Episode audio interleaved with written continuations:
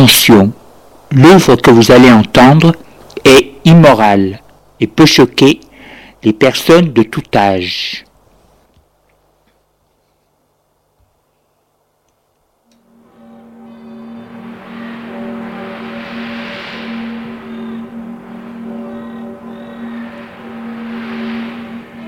Nous vous présentons dans la série L'écran radiophonique un scénario original de Julien Jean-Pierre, La spirale de verre. Production, mise en scène, Julien Jean-Pierre.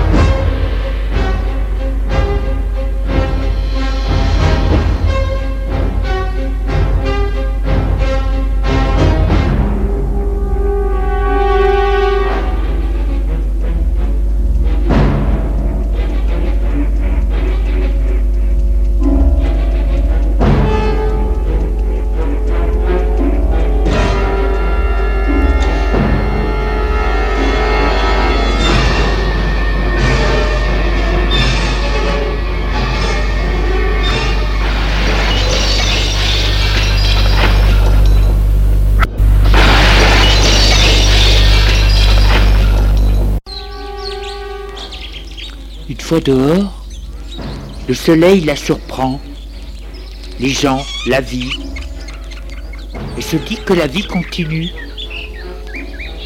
que la mort a frappé qu'une personne, a disparu à jamais, et que les gens continuent à vivre comme si de rien n'était. Personne ne sait, personne ne se rend compte qu'une personne est morte la seule à le savoir.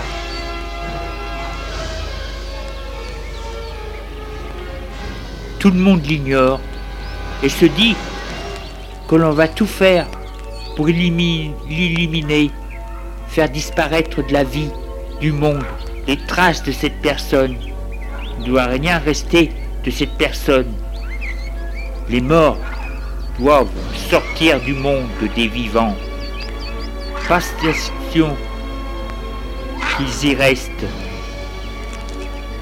Pour une question d'hygiène, comme ils disent, de place, et pour qu'on oublie qu'il est mort.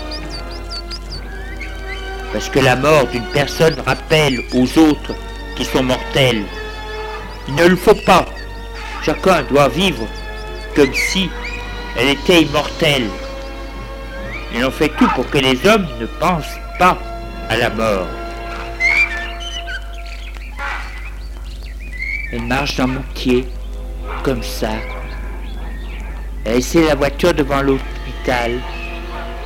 Elle a la tête vide. Après avoir pensé à tout ça, lui ne pense à rien. Puis se dit que c'est bientôt fini tout ça. Tout d'un coup,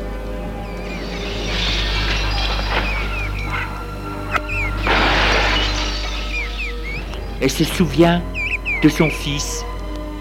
Elle se dit, le pauvre, il a eu des émotions et je le laisse seul. Je le laisse seul.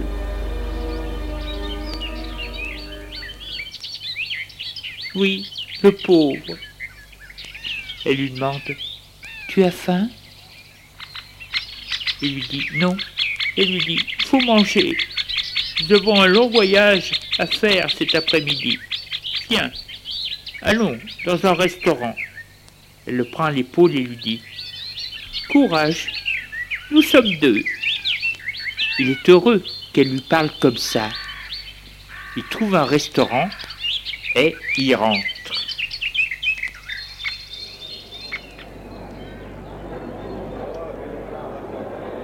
C'est un restaurant normal sans spécialité.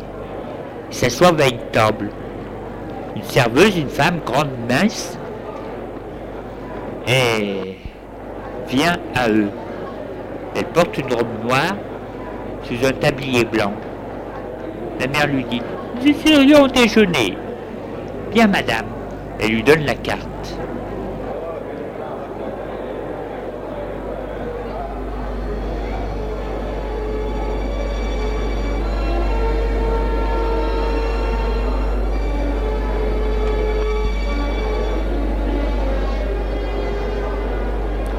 Après,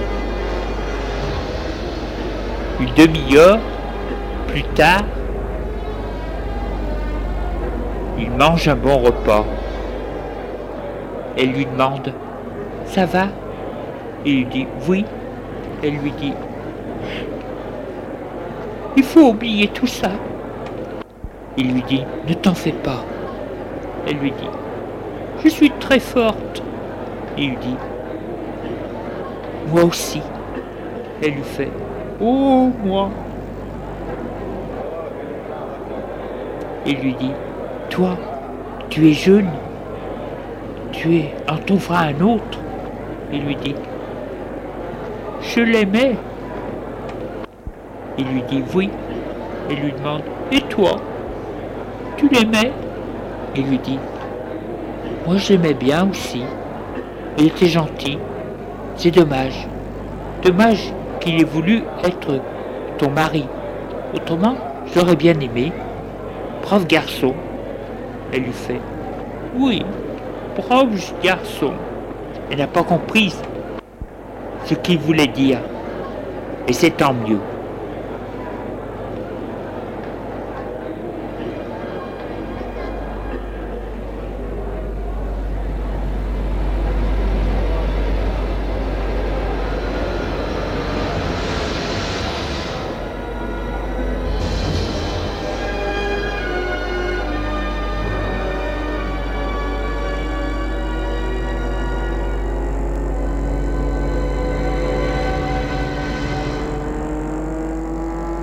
Puis, ils sont partis. L'ambulance a suivi la voiture. Elle ramène le corps de son ami mort. Elle ne sait plus. Ne parle pas durant tout le trajet. Le trajet est long, monotone.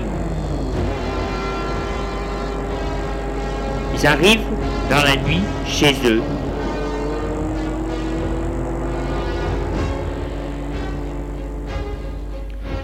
Prévenu les domestiques. On met le corps dans une chambre, la chambre d'amis. Puis, épuisée, elle demande un repas pour elle, son fils et quelque chose pour les ambulanciers. Il mange à la cuisine.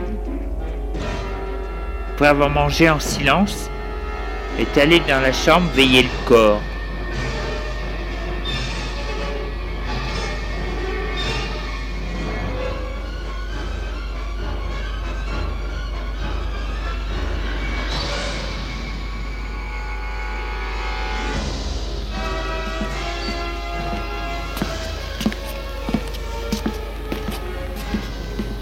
Lendemain matin, Gilles va à la chambre où elle veille son ami.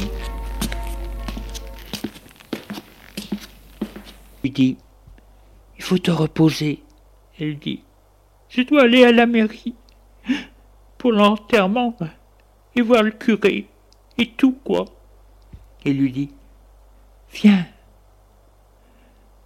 prends une douche et puis après tu mangeras. Elle se lève. Il la mène à sa chambre où elle va prendre sa douche.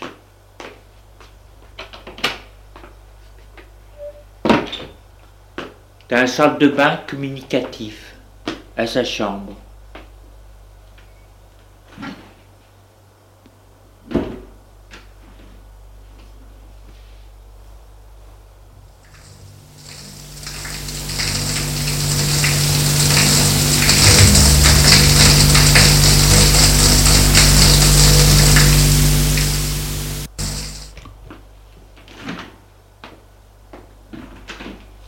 Puis s'habille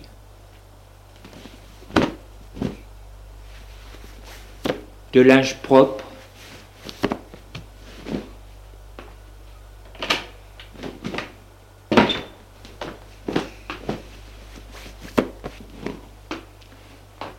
et va retrouver son fils à la salle à manger.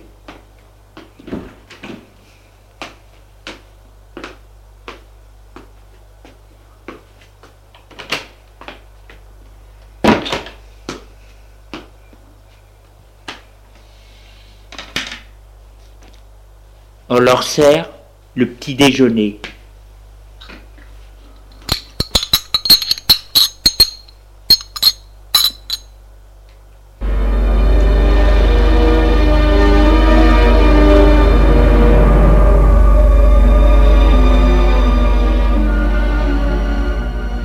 Après le petit déjeuner, elle lui dit va falloir faire les papiers à la mairie. Je vais les faire. Il lui dit Je t'accompagne. Elle lui dit Non, merci. Elle est allée à la mairie faire la déclaration de décès avec la permission d'inhumer. Puis, elle a demandé pour l'enterrement. On lui propose une place au cimetière du Père Lachaise. Elle va voir le curé de sa paroisse. L'enterrement se fera dans deux jours. Les pompes funèbres viennent prendre des mesures pour le cercueil. Il n'aurait plus qu'à annoncer la nouvelle. Elle met à faire part au Figaro et au Monde. Écrit quelques lettres à des amis, dont les parents de Bosch, de Gilles.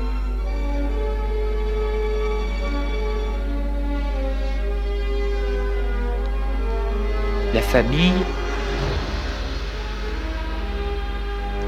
Lui, Gilles la laisse faire. Et dit que tout ça, ça la distrait.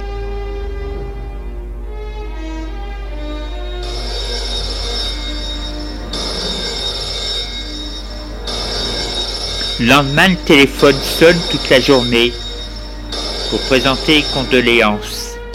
Le courrier arrive. Des amis viennent la voir pour prier avec elle. Personne ne connaissait le jeune homme, mais elle leur a dit qu'ils allaient se marier. Les Boches vont la voir aussi. Le grand-père et Frédéric. Frédéric dit à la mère Je suis navré. Et à Gilles mon pauvre ami.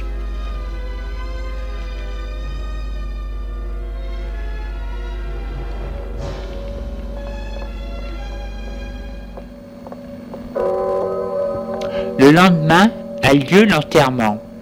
Il y a du monde parce que les traînes sont très connues. Il y a même un représentant de la famille Franc-Blanc. Le secrétaire de Gilbert qui le représente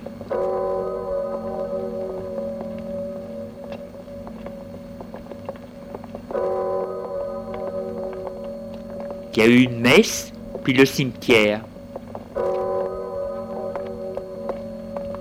La pauvre Madame Trem est effondrée, et Gilles est près d'elle, digne, et la soutient.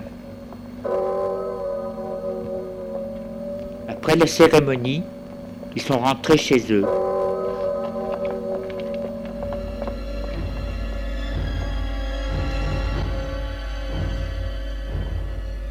La pauvre femme est effondrée, s'est enfermée dans sa chambre, Gilles dans la sienne. Il se dit qu'il faut attendre, que ça passera. Maintenant la chose est faite, tout est en ordre. Absolument tout est en ordre.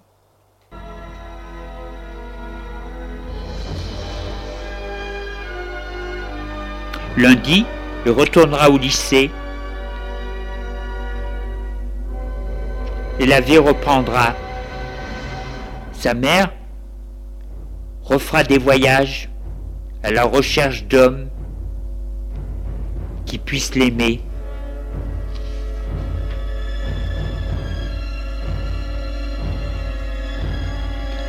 Le lendemain matin,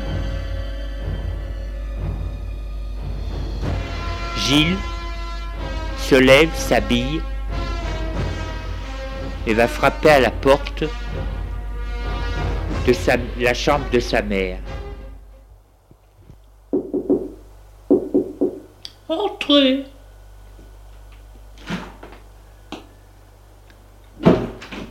Elle est au lit. Il va à elle.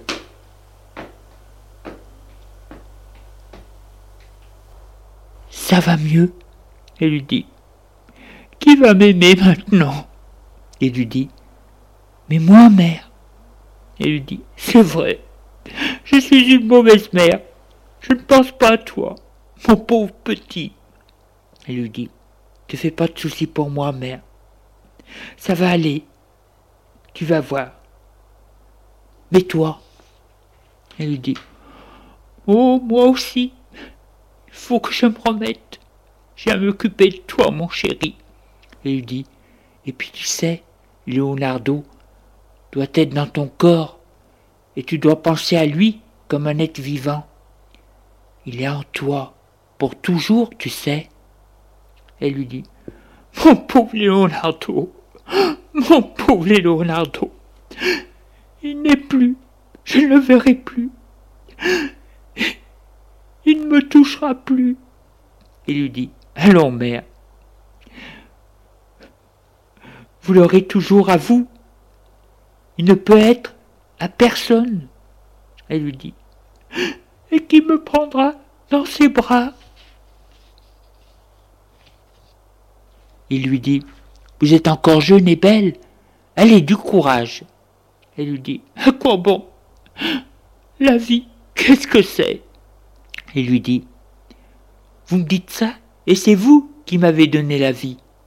Elle lui fait, mon pauvre petit, oui, je t'ai donné la vie, parce qu'elle vaut la peine d'être vécue. Il lui dit, eh bien, vous voyez? Elle lui dit, pour toi, plus que pour moi. Il lui dit, ce n'est pas bonne pour vous, elle n'est pas pour moi non plus. Elle lui dit, mais toi tu es jeune, ce n'est pas la même chose. Il lui dit, mais si. Il la voit.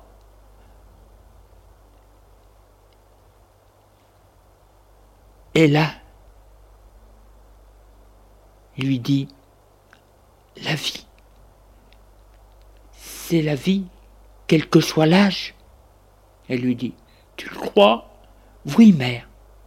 Allez, debout. Debout, mère. Elle soupire. Elle lui dit C'est bien pour te faire plaisir. Elle se lève et lui dit Préparez-vous et venez me rejoindre au salon. Et il la quitte.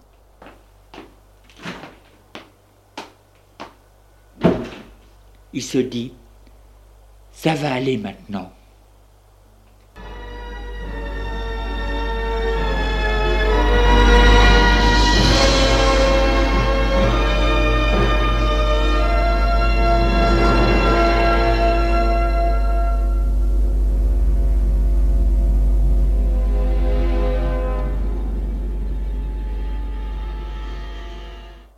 Demi-heure plus tard, elle entre au salon et s'assoit en face de son fils pour prendre le petit déjeuner.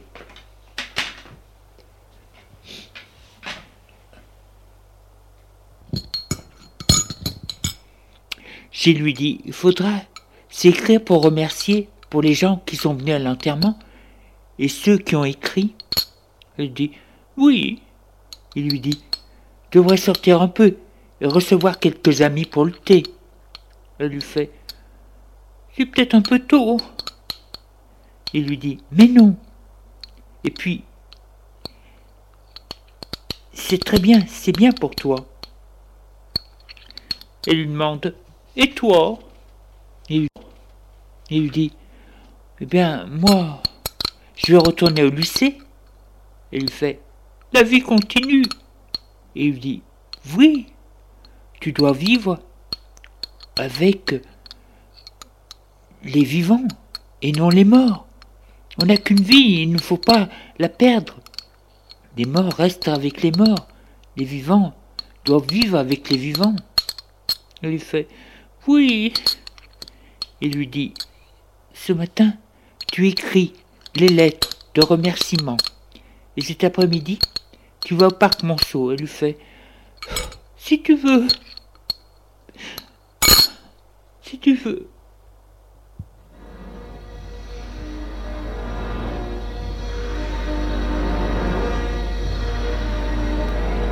Et après le petit déjeuner, elle est allée à son bureau écrire les lettres de remerciement. La vie reprend petit à petit. L'après-midi, sortent ensemble. Mais lorsqu'elle est seule, comme elle est au salon, elle prend un verre de bourbon se sent mieux et plus forte après avoir bu.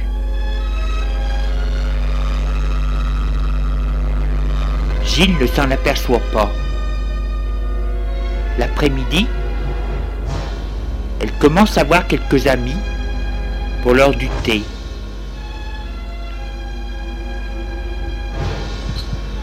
Avec elle, elle parle de frivolité et de scandales mondains. Après avoir dit au revoir à sa mère, il est parti au lycée.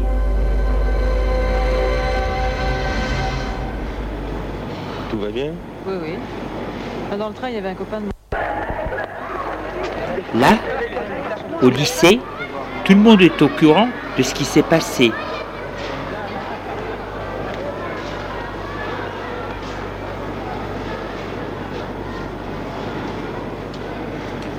Tout le lycée Henri IV, Oui, oui. Dans le train, dont il fait partie.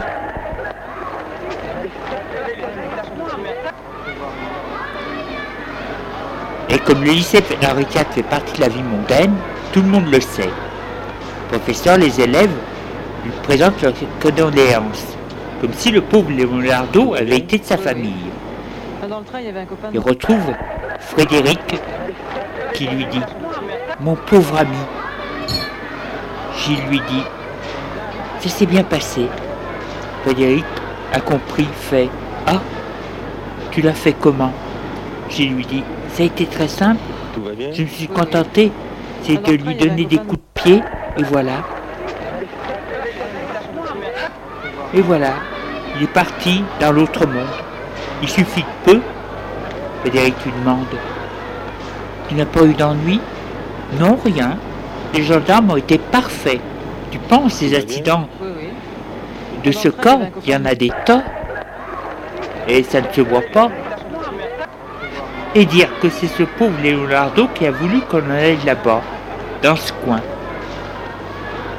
Et m'a forcé à faire de l'escalade. Il a choisi son lieu et sa mort, Ah, belle le mort, beau décor, beau temps et tout, quoi. Belle fin. Frédéric lui demande Et ta mère? Je lui dis Effondrée, mais ça ira.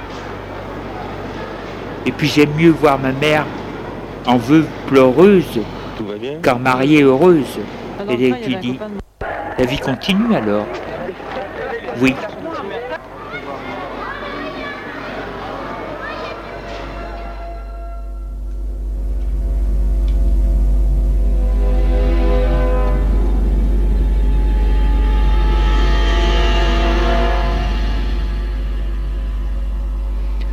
Et la vie reprend pour tous les deux. Leonardo est vite oublié des gens. D'ailleurs, c'était une personne que l'on connaissait à peine. Seule la mère de Gilles pense à lui. Elle pense constamment à son jeune amant. Le matin, lorsqu'elle se lève, elle se demande comment elle va se coiffer, s'habiller, parce que Leonardo n'est plus là. Elle ne peut plus s'habiller se coiffer en petite fille. Mais elle ne sait comment faire. Comment faire pour s'habiller? C'est la catastrophe. Elle a l'impression de vieillir de dix ans si elle met une robe de femme. Elle n'est plus, n'a plus à séduire personne. Alors que faire de ces journées?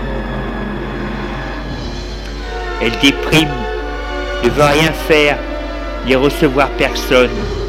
D'ailleurs, les gens qui viennent la voir sont toujours, pour la plupart, des personnes âgées ou de son âge, ce qui revient au même pour elle. Elle, ce qu'elle aime, c'était entourée de jeunes gens pour se sentir jeune. Mais malheureusement, les jeunes ne veulent être entourés que de jeunes. Pour les jeunes, les personnes plus vieilles qu'eux sont des vieux croutons, des vieux cons.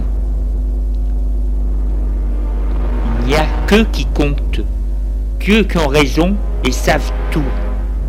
C'est tout juste s'ils ne disent pas que les personnes plus âgées qu'eux sont des fascistes. Pour ce genre d'adultes, ce genre de choses fait mal, parce qu'ils ont besoin d'amour et d'ivresse et de jeunesse donc près d'eux. Parce que la jeunesse, c'est la vie, l'avenir. Et la mère de Gilles fait partie de ces personnes.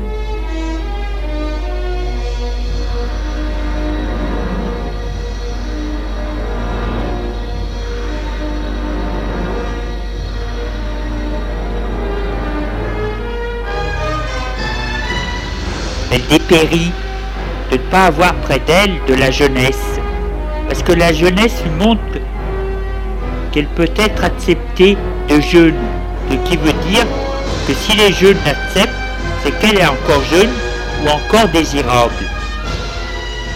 Bien sûr, il y a son fils, mais son fils ce n'est pas la même chose, ce n'est que son fils, et puis il est obligé d'être près d'elle.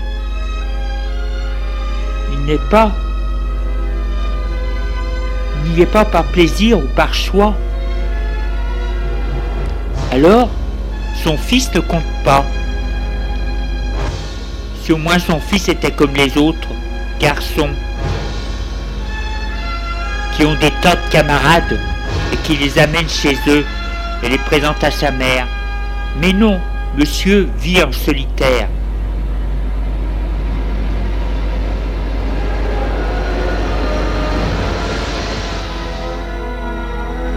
Bien sûr, il y a Frédéric, mais lui est comme son fils.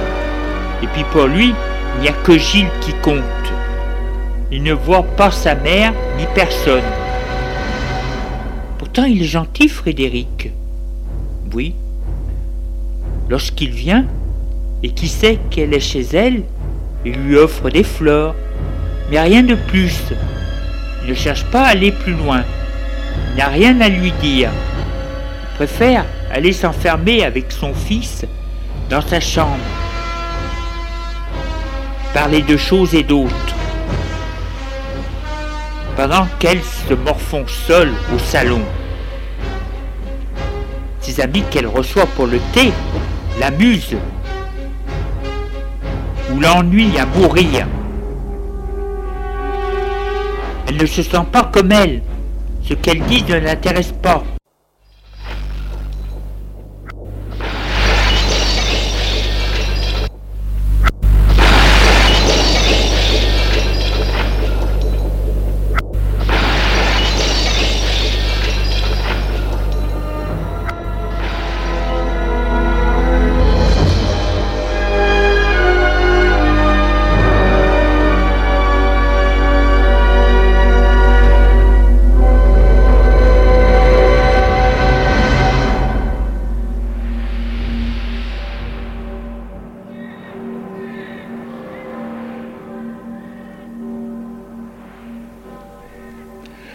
Nous vous avons présenté, dans la série L'écran radiophonique, un scénario original de Julien Jean-Pierre, La spirale de verre. Production, mise en scène, Julien Jean-Pierre.